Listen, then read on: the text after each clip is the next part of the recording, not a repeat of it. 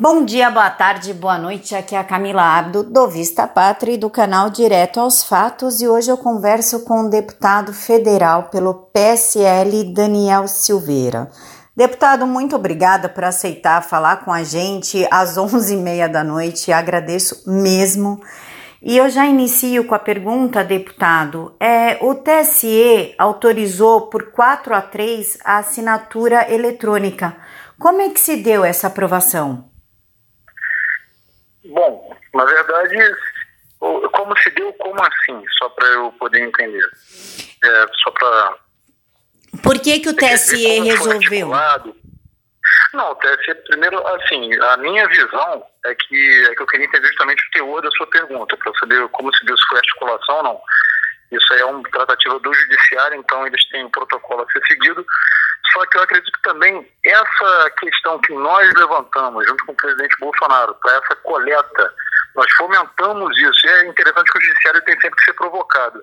Então nós fomentamos essa discussão que já existia, mas no caso, mas no caso do. Perdão, aqui, tive aqui uma ideia que passou alguém.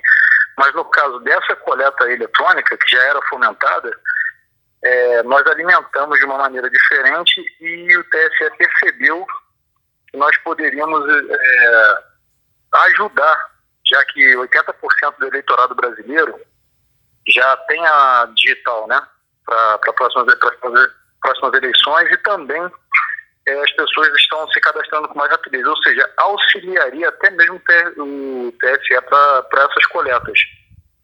E como nós vamos coletar pelas assinaturas, nós ganharíamos tempo também junto ao TSE, que tem o prazo legal, eles aceitando dessa maneira facilitaria para todos nós. Até mesmo a, o meio de checagem, seria um pouco diferente também, que isso eu posso falar mais é, posteriormente, se você quiser. Deputado, é, como é que será feito? É, a sociedade será convocada a uma votação via urna eletrônica? A gente vai no, te, no, no Tribunal Regional Eleitoral da nossa cidade? Como é que vai ser feito? Bom, aí tem várias vertentes, né? Pode ser feito dessa maneira que você mencionou, ou pode ser via cartório, por exemplo, cartório local. E o cartório, não necessariamente as pessoas é, têm que ir até ele, né? Na verdade, o cartório pode ser uma provocarmos manifestação nas ruas, e o cartório ir até o local e dali fazer a coletagem de assinaturas, porque o cartório tem fé pública, por exemplo. Pode ser dessa maneira, um exemplo. Se você tem uma montadora e você quer conseguir assinatura de funcionários, o cartório vai até a montadora. Dando um exemplo aqui só para que entenda a analogia. Então pode ser feita dessa maneira também. Não necessariamente as pessoas vão ter que se desprender para muito longe, pode ser um evento público na rua, e as pessoas por ali passando, nós vamos conseguir capturar essas assinaturas rapidamente. Deputado, na, na reportagem fala que o TSE ainda vai regulamentar alguns fatores. Quais fatores faltam ser regulamentados e por que é necessário uma regulamentação? Então, na verdade, tudo no Brasil e no mundo né, necessita de uma regulamentação, porque é para ter um padrão aceitável. Senão você abre demais esse leque e pessoas vão, vão criando sistemas e sistemas que não respondem a uma linguagem universal, que é um protocolo único, isso atrapalha. Eu vou entrar em outra analogia aqui, é, que vai entrar até sobre o projeto da privatização do saneamento básico, que muitas pessoas sindica, de sindicatos, sindicalistas estão brigando, porque várias agências entendem uma mesma coisa de uma, de uma linguagem diferente. Ou seja, é necessária a criação de uma linguagem única em que todas as agências venham a obedecer aquela instrução de uma linguagem universal. É a mesma coisa na regulamentação de um sistema como esse. É importante para que se tenha um parâmetro a ser seguido. Porque se não tiver, ah, vou inventei um novo meio aqui, aí vai, diminu vai diminuir a chance de, de, checagem, de veracidade de dados. Então, tem que ter essa regulamentação, não tem jeito. E tem que ser lógico pelo TSE para que regulamente esse tipo de, de questão. Deputado, o senhor acha, assim, fazendo uma previsão, que então a gente terá um partido para concorrer em 2020? Aí já é uma questão mais de, de apostar, né? Eu apostaria 50%. Vocês. Ser... Desculpa, deputado. Ah, não, não. É só isso só para ser mais catedrático aqui, não. Que eu disse. Os deputados que apoiam o governo, né? A gente sabe que o PSL tá, está extremamente dividido, inclusive deputados expulsos, punidos. Como é que vocês enxergam essa possibilidade aí de, de ter um novo partido para se abrigar, digamos assim? E como é que ficaria a questão do fundo eleitoral? Vocês realmente vão abrir mão? Não, na verdade, o fundo nunca me preocupou porque eu usei zero de fundo eleitoral na minha campanha, então tanto faz para mim.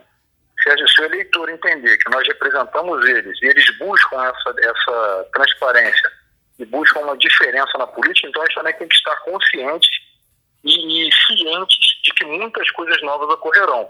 E dentre essas coisas novas, uma delas é a atenção, é a percepção do próprio eleitor como o parlamentar vem atuando e trabalhando. Se trabalha em base de discurso populista para poder florear um discurso e enganar o povo, ou se o povo quer ouvir de fato o que ele tem que ouvir naquele momento.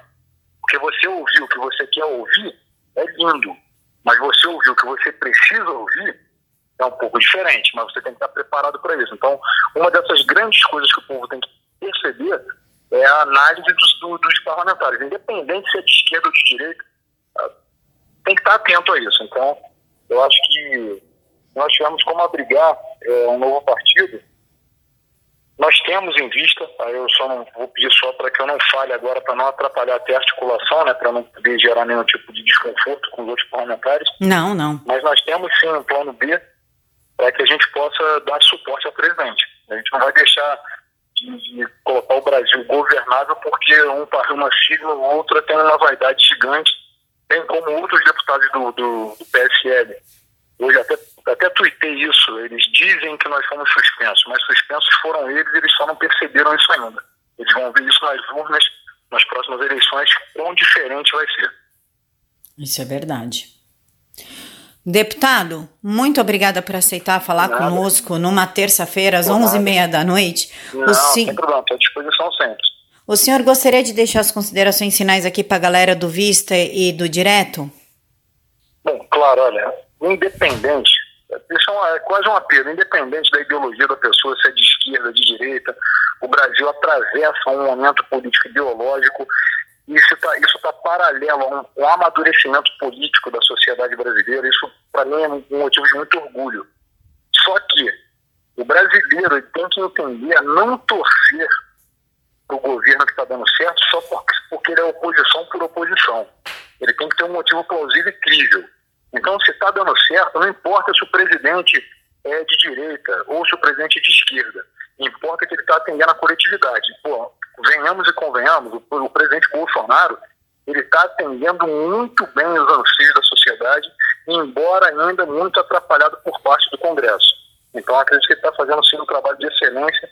É, ele tem realmente você acompanha e vê a preocupação no rosto dele, a preocupação que ele tem pelo, pelo Brasil. Então, eu faço aí todos os meus votos para que ele seja reeleito e continue o trabalho. E ao final dos dois mandatos, a sociedade vai entender, compreender o que é governar pelo país sem lesar o contribuinte. Isso aí, essas são as minhas considerações finais. Deputado, muito obrigada pela sua atenção e pela sua disponibilidade e muito obrigada pela sua ação. Eu acompanho a sua ação dentro do Congresso em prol do Brasil, em nome de seus eleitores. Poxa, que bacana, fico feliz. Né, a gente do Vista acompanha o senhor, acompanha o Jordi, a gente sabe quem está fazendo e fica aqui o meu agradecimento de coração para o senhor. Eu que agradeço de coração. Para quem tiver aí, quem vai ver aí, excelente semana para que nós possamos vencer mais uma vez. Muito obrigada, deputado. Fica com Deus. Nada.